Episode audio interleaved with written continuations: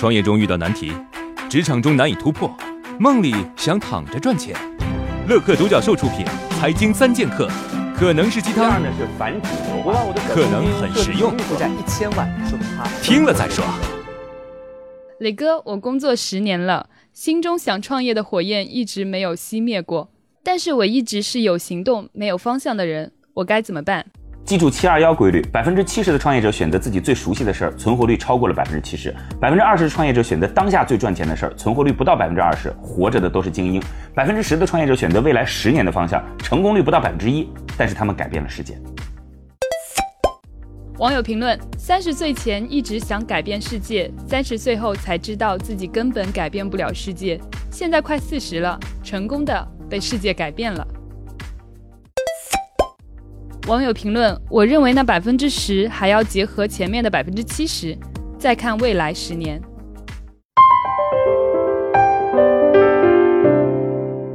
宇哥，我最近刚生完孩子，之前的工作也辞了，想着赚点钱，所以接触了微商。里面的人跟我说，先从家人朋友开始做生意，我有点纠结，我到底该不该向朋友推销呢？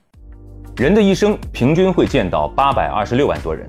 其中三千六百多人可以称作是熟人，做生意先把熟人划掉，因为把希望和精力放在熟人身上是阻碍你真正拥抱大市场的最大的障碍。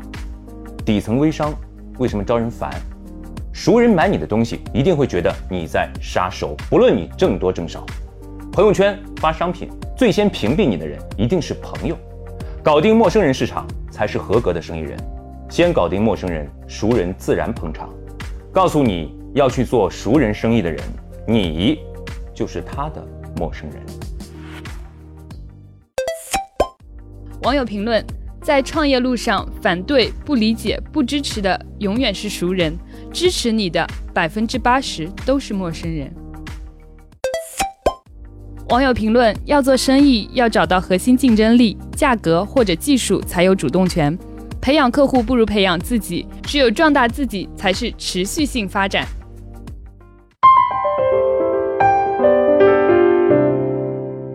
南哥，我身边有人靠理财生活过得特别滋润，有些则一般。理财究竟有什么窍门或者要点吗？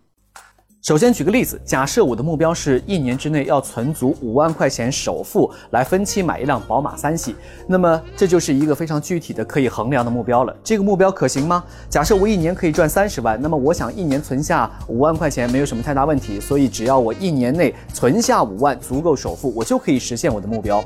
以此来看，理财计划的四大要点：第一，具体。我要分期买一辆宝马。第二，容易衡量，我需要首付五万块钱。第三，可行性，我一年赚三十万，五万块钱首付不多。第四，时间，一年时间之内，那我严格执行我的计划，我明年就可以开上宝马了。网友评论：我觉得应该把相关性加上去，就订立目标的时候要衡量短期目标和理想生活相关性。例如，你究竟是想要一台代步车，还是要一台非宝马不可的车？在这里呢，有个消息要告诉大家，来参加我们节目的投资机构，每周都会有一次线上的项目指导，为大家来进行项目梳理，帮助你来解决创业过程中遇到的难题。如果你也想参加的话，可以在“创业找崔磊”的公众号里回复“活动”两个字儿，获取活动的名额。